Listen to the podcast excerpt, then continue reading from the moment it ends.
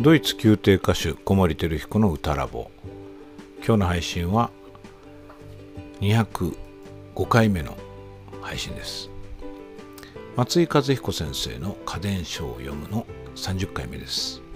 それではどうぞ。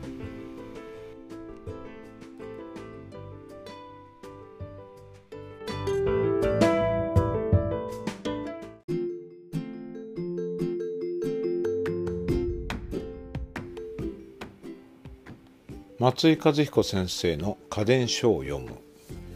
今日ご紹介する五七五は。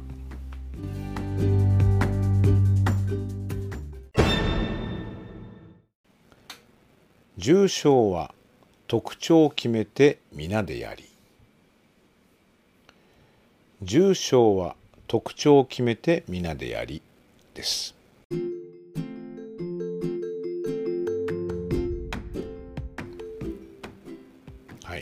これは重症の話ですね、えー、20章30章40章50章60章いろいろありますよねえー、っとまあ僕はちょうど先月モーツァルトのオペラ「ドン・ジョバニ」やってきたところなのであの重症って聞いて今パッとモーツァルトのアンサンブルのことが浮かびますけれども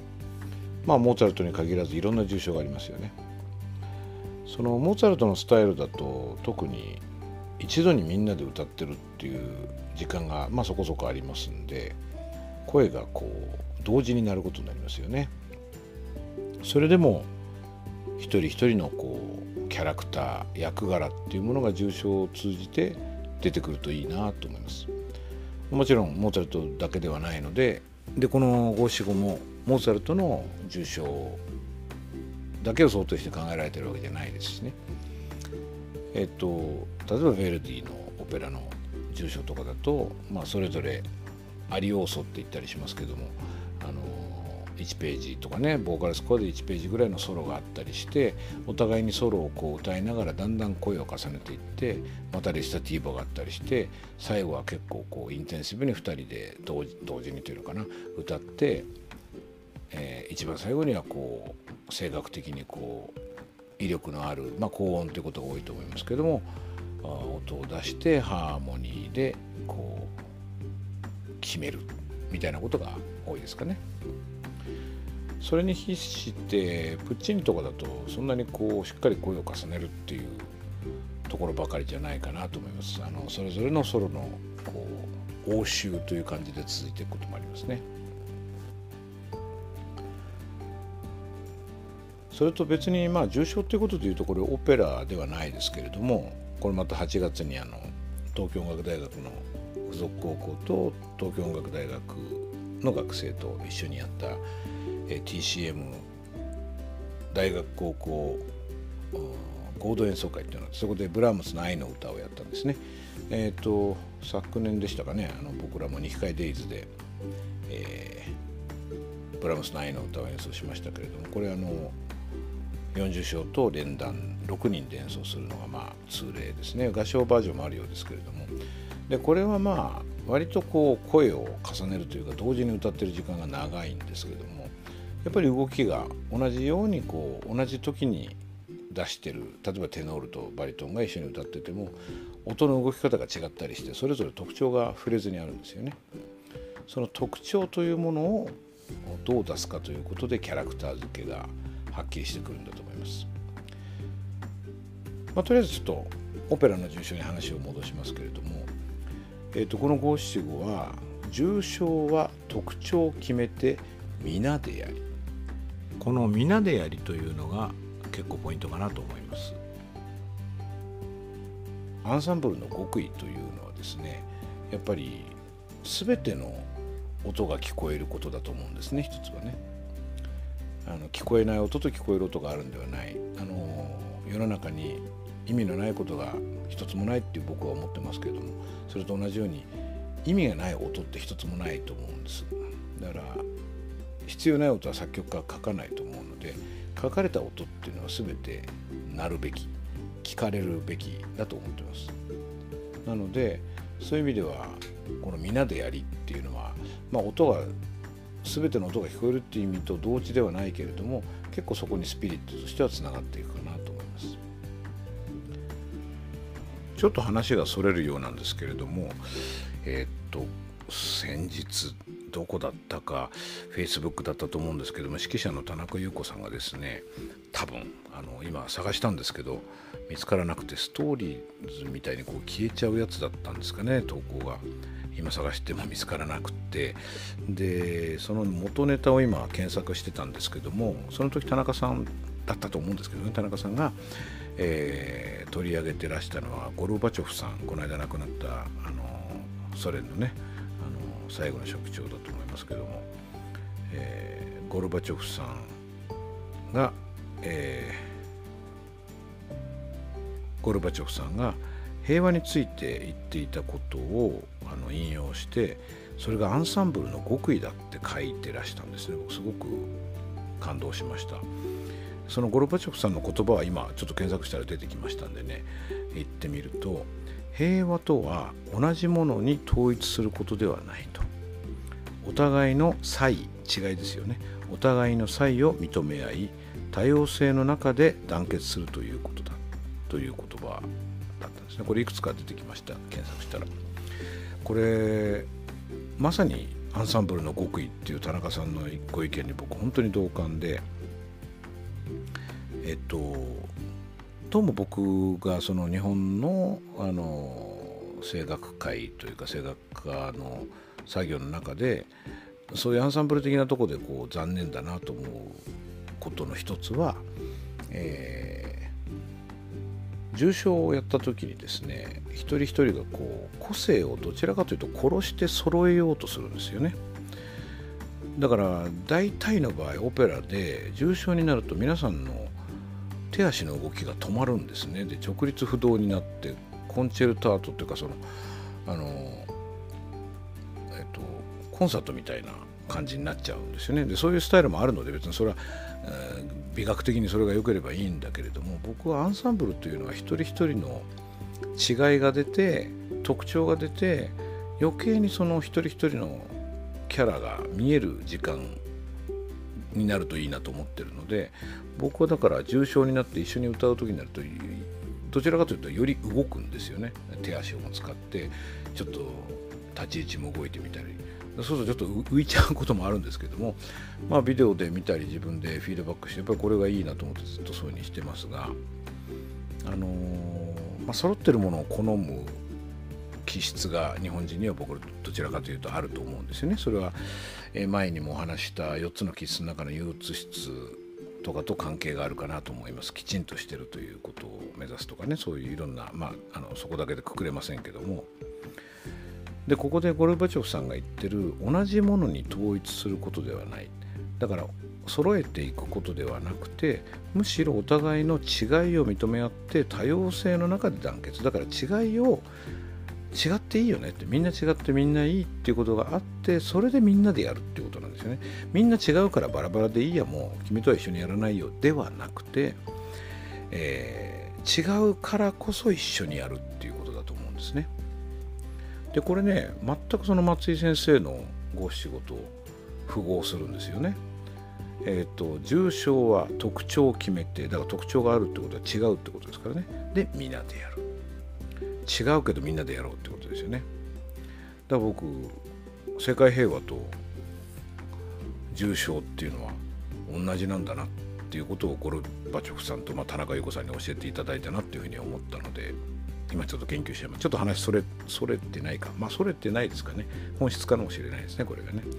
でそのまあ実際にあの現場で何やるかってことにちょっと戻ると特徴を決めることがやっぱり大事なんですね。うんいろんな特徴ありますけどよくあるのは一つはリズム的な特徴ですよね。えっと「フィガロの結婚」という、まあ、モーツァルトのオペラの60章があります。あの3幕で、えー、実はマルチェリーナがフィガロのお母さんだったってことが分かってえー？というびっくりの中でダメ押しであのバルトロフィガロに復讐するって言ってたそのバルトロねロジーナを奪われたと思ってたバルトロが実はお父さんだったってこともその場で判明してもみんななんかこう度肝抜かれたところで60章に入るんですよねしかもあの平易な感じの前奏がすごく 愛らしい60章なんですけどもその中で、えっと、60章ですから6人いますが4人はこの発見を喜んでるんですよね。マルチェリーナとバルトロも、まあ、実は夫婦ではないけれどもその時はまあ、えー、子供を一緒に作った関係であるっていうことですよね。でフィガロのお父さんとお母さんであってでフィガロの結婚相手のスザンナこの4人ですよね。だからマルチェリーナがフィガロにこう貸したお金を返しなさいとそうじゃなかったら私と結婚しなさいっていうことをずっと一番から言ってるわけですけれどもそれがもう必要なくなってそのいさかいがなくなって4人の中に平和が訪れたんですよねだからその4人は60章でこう6人で歌うところになるとですね、えー、割と長めの音でこうレガートを歌うんですよね。あの4拍子だけどもゆっくりめのこう四分音符でこう漂うような平和な喜びのメロディーを歌ってるのに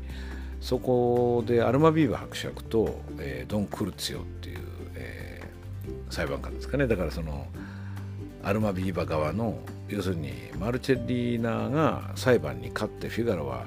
金返せないの分かってるから結婚することになってスザンナとフィガロとの結婚がダメになるってことを、まあ、アルマビーバ伯爵は目指してたわけで絶対そうなると思ってもほぼ勝ち誇っていたにもかかわらずどんでん返しがあってまあ、怒り浸透ですよね。で怒り浸透で怒ってるんだけれども判決には逆らえないからちょっとこう苦虫苦虫を噛みつぶしたっていうかこうーんとこう歯ぎしりしてるようなとこがあるわけですね。えー、その2人が歌うメロディーが16音符と普天四分音符の、えー、副普天かな？普天と副普天と両方ありますねだから普天8分と16分のところと、えー、普天四分音符と16音符っていう副普天の四分音符と、えー、16音符っていうとこもあったと思いますけどもババーンバーンババーンバーンとこうこの怒りを2人でユニゾンで表現するね。でユニゾンっていうのは1オクターブ離れてるわけですけどもまあ、クルツユの方はまあ大っぺらに怒っていて、えー、伯爵の方はまあ怒ってるんだけども立場上その大声でわーわー言えないからちょっと低めの音でうんとこう歯ぎしりしながら歌ってるような音源になってますね。ただ音音歌、えーと、リズムの構造としてはこの2人一緒なので同じようなブレス同じような感情で歌うわけですけどもこれがやっぱり素晴らしいんですよね。平和な幸せって言ってるとパパーンパーンパパンパってこう怒りの2人がいてそれをこう嘲笑うかのようにその平和なレガートを4人は歌い続けるでこれは4人の特徴が決まっていて、まあ、4対2で二手に分かれてるわけですよねでみんなでやってるわけですもう4人だけでなくて6人全員で自分のキャラを立てて全力でその喜びと、えー、怒りを表現するわけですよね。あのまあ、モーツァルトの例を挙げるとやっぱり、えー、一緒に歌ってる中でもちょっと互い違いに出てきたりとかそれで、えー、音が高かったり低かったりという違いもありますしやっぱりリズムっていうのが少しね大きな役割を果たすように思います。でそれはそのモーツァルトの場合はそういう同じテンポで動くものの中でリズムっていうもので特徴を楽譜から読み取ってみんなでそれをやるってことになると思うんですけれどもあのもうちょっと後の時代の作品になってくるとテンポ的な構造とかも少し自由になってきて、まあ、ヴェルディですとか例えばあのラトラビアータ椿姫という有名なオペラがありますけどもこの中で、えーまあ、僕がよく歌ったジェルモンっていうねお父さんの役とそのジェルモンの息子と、まあ、結婚一緒に結婚はしてないけれども一緒に暮らして幸せと思っていたビオレッタが歌う二重唱があってまあビオレッタに対して息子と別れてくれっていうことをジェルモン言うわけで全然調和的な二重唱ではないんですよね。だから最初のうちは一人一人が歌っていって切々と気持ちを伝えるジェルモンがあのアルフレードの妹のために別れてくださいってこう心を込めて説得するところから始まって、えー、あ分かりましたってしばらくの間でいいんですねなんてビオレッタが言った後にいやしばらくの間じゃなくて永久に別れてほしいなんてことを言うと今度はビオレッタがとんでもないっていうことでこうものすごく激しい8分の6の表紙で、えー、オーケストラもスタッカートでですねオーケストラと歌が互い違いで出てくるような部分を歌うわけですよね。でそこはやっぱりそれまで、えー、その前にジェルモンが歌ってた「プラシコメオナアンジェロ」ってこうレガートで歌ってたとことは一変して「ノサペーテクアラフェート」ってこうあのなんでしょう震えるように、まあ、怒りもあるでしょうしまあ、これも切々と自分の状態気持ち、まあ、病気なんだってことを告白するんですけれども自分にとってアルフレードは全てであってとても別れることはできないってことを言うわけですよね。で最後にはあのそんなことだったら死んだ方がいいんだってこうロングトーンでこう切々とそれこそあるいは開放的にですかねその気持ちを爆発させるわけですよね。だから2人とも強い気持ちを持ってることはあるんだけどもずっとレガートで長い音を打たせたジェルモンに対してこうスタッカートを多用して短い音ってこれはそのキャラクターが立ってますよねで2人とも全力でそれをぶつけるでその後に今度はジェルモンの方はこう少し嫌味もまず嫌味というのかな、うんまあ、嫌味と言っていいでしょうかね。あの成功法ではなくてあなた年齢のことを考えなさいとこうそしてこんな結びつきを神が祝福すると思いますかと、えー、ビオレッタの罪悪感を誘うような説得の仕方を最初の切々としたレガートではなくて「ウンティクワンドレベネリ」ってこうスタッカートとまあだから16分音符と16分9符っていうこう音のつながりがあまりないところとタラララランっていうレガートとの組み合わせこのパッケージで攻めてきますね。となると逆にその間で「ああそうだその通りです」ってこうだんだん説得されかけてくるビオレッタの方は「ヘベロヘベロ」とこれが後でこのアーティキュレーションでかなり差が出てますね。リズミリズムもあるけどもリズムの構造だけではなくてアーティキュレーションですかね。だからリズムアーティキュレーションそれから強さそして色ですかね明るいくらい。そういう特徴をキャラクターから読み取って僕はこの色でいくよってことを決めてですね稽古で。さあそれでみんなでやってみようということで重症っていうものが成立するんじゃないかなと思います。その何でしょうね。このフレーズこの旋律は重要だから他の人は抑えてっていうような指示が出ることがあるんですよね重症では。でそれ確かにそうでこれが絶対聞こえなきゃいけないメロディーがあまり聞こえないっていうのは良くないんですけれども誤解しちゃいけないのは聞こえなくていいパートがあるわけはないということなんです。これ僕の考えですけどもそういう考えの方は多くいらっしゃると思います。もう共演しててね。でも大雑把に作る時はやっぱり目立つところを目立たせた方がまあ何でしょうかね手軽にその曲の特色が出せるようなとこがあってあなたは伴奏部分だからあんまり大きい音出さないでみたいなそういう指示も出ることがあります。まあ、伴奏という言葉がいいのか悪いのかっていうのはちょっとわからないですけれども要するに他の大事なパートをかき消すような音で歌うのは良くないのでそれは時勢的になってバランスを見るってことはすごく大事ですけれども聞こえなくていいパートはないということはあると思います。これだから世界の誰もがですね自分の存在をあの卑下したりすることなく堂々と一緒に協調して多様性の中でマーブルのように